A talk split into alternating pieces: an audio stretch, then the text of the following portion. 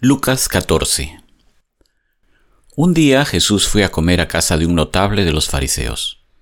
Era sábado, así que éstos estaban acechando a Jesús. Allí, delante de él, estaba un hombre enfermo de hidropesía. Jesús le preguntó a los expertos en la ley y a los fariseos, ¿Está permitido o no sanar en sábado? Pero ellos se quedaron callados. Entonces tomó al hombre, lo sanó y lo despidió. También les dijo, si uno de ustedes tiene un hijo o un buey que se le cae en un pozo, ¿no lo saca enseguida, aunque sea sábado? Y no pudieron contestarle nada.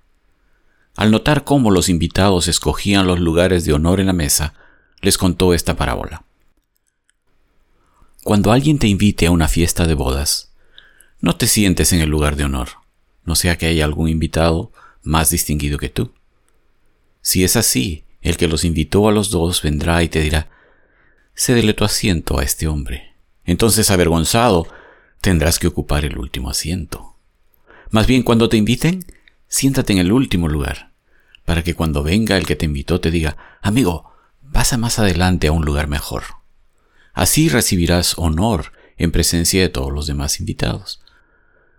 Todo el que a sí mismo se enaltece será humillado, y el que se humilla será enaltecido.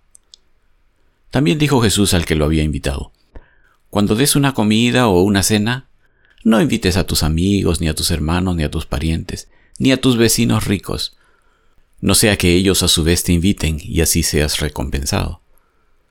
Más bien, cuando des un banquete, invita a los pobres, a los inválidos, a los cojos y a los ciegos. Entonces serás dichoso, pues, aunque ellos no tienen con qué recompensarte, serás recompensado en la resurrección de los justos. Al oír esto, uno de los que estaban sentados a la mesa con Jesús le dijo, Dichoso el que come en el banquete del reino de Dios. Jesús le contestó, Cierto hombre preparó un gran banquete e invitó a muchas personas. A la hora del banquete mandó a su siervo a decirles a los invitados, Vengan, porque ya todo está listo. Pero todos, sin excepción, comenzaron a disculparse. El primero le dijo, Acabo de comprar un terreno y tengo que ir a verlo, te ruego que me disculpes. Otro adujo, Acabo de comprar cinco yuntas de bueyes y voy a probarlas.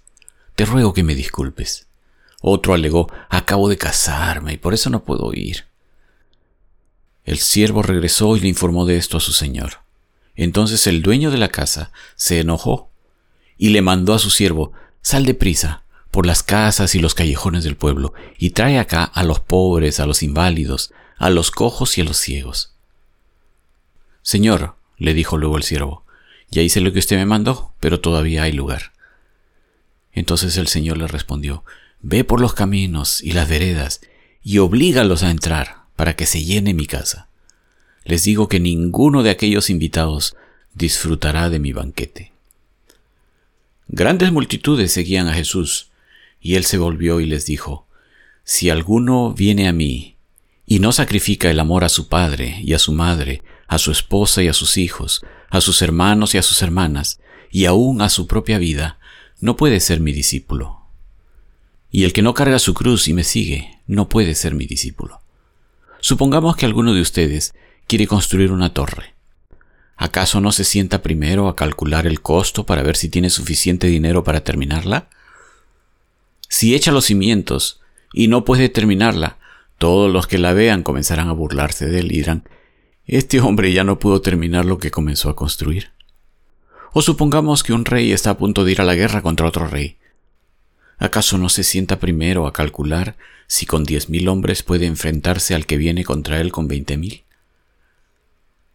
Si no puede, enviará una delegación mientras el otro está todavía lejos para pedir condiciones de paz. De la misma manera, cualquiera de ustedes que no renuncie a todos sus bienes, no puede ser mi discípulo. La sal es buena, pero si se vuelve insípida, ¿cómo recuperará el sabor? No sirve ni para la tierra, ni para el abono. Hay que tirarla fuera. El que tenga oídos para oír, que oiga. Lucas 15 Muchos recaudadores de impuestos y pecadores se acercaban a Jesús para oírlo, de modo que los fariseos y los maestros de la ley se pusieron a murmurar, este hombre recibe a los pecadores y come con ellos. Él entonces les contó esta parábola. Supongamos que uno de ustedes tiene cien ovejas y pierde una de ellas. ¿No deja las noventa y nueve en el campo y va en busca de la oveja perdida hasta encontrarla? Y cuando la encuentra, lleno de alegría la carga en los hombros y vuelve a la casa.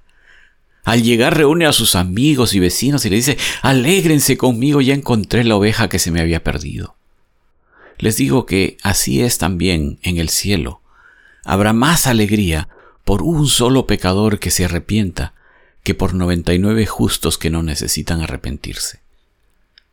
O supongamos que una mujer tiene diez monedas de plata y pierde una. ¿No enciende una lámpara, barre la casa y busca con cuidado hasta encontrarla?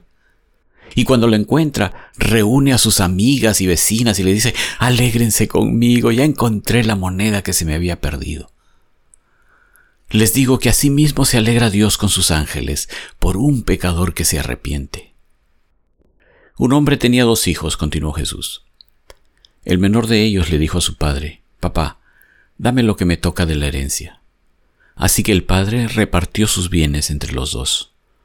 Poco después, el hijo menor juntó todo lo que tenía y se fue a un país lejano. Allí vivió desenfrenadamente y derrochó su herencia.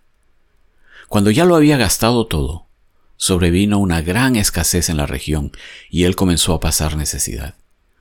Así que fue y consiguió empleo con un ciudadano de aquel país, quien lo mandó a sus campos a cuidar cerdos. Tanta hambre tenía que hubiera querido llenarse el estómago con la comida que daban a los cerdos, pero aún así nadie le daba nada. Por fin recapacitó y se dijo, ¿cuántos jornaleros de mi padre tienen comida de sobra y yo aquí me muero de hambre?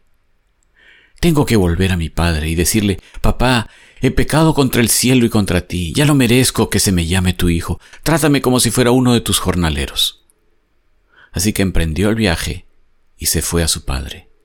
Todavía estaba lejos cuando su padre lo vio y se compadeció de él. Salió corriendo a su encuentro, lo abrazó y lo besó.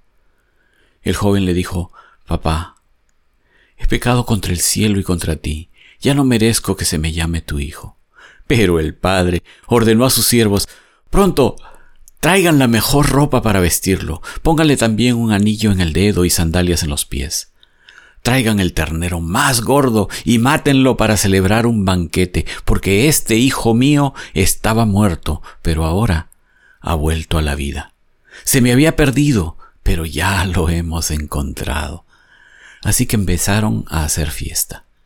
Mientras tanto, el hijo mayor estaba en el campo. Al volver, cuando se acercó a la casa, oyó la música del baile. Entonces llamó a uno de los siervos y le preguntó qué pasaba. Ha llegado tu hermano, le respondió, y tu papá ha matado el ternero más gordo porque ha recobrado a su hijo sano y salvo. Indignado, el hermano mayor se negó a entrar. Así que su padre salió a suplicarle que lo hiciera. Pero él le contestó, Fíjate cuántos años te he servido sin desobedecer jamás tus órdenes, y ni un cabrito me has dado para celebrar una fiesta con mis amigos. Pero ahora llega ese hijo tuyo, que ha despilfarrado tu fortuna con prostitutas, y tú mandas matar en su honor el ternero más gordo. Hijo mío, le dijo su padre, tú siempre estás conmigo, y todo lo que tengo es tuyo. Pero teníamos que hacer fiesta y alegrarnos, porque este hermano tuyo estaba muerto, pero ahora ha vuelto a la vida. Se había perdido, pero ya lo hemos encontrado.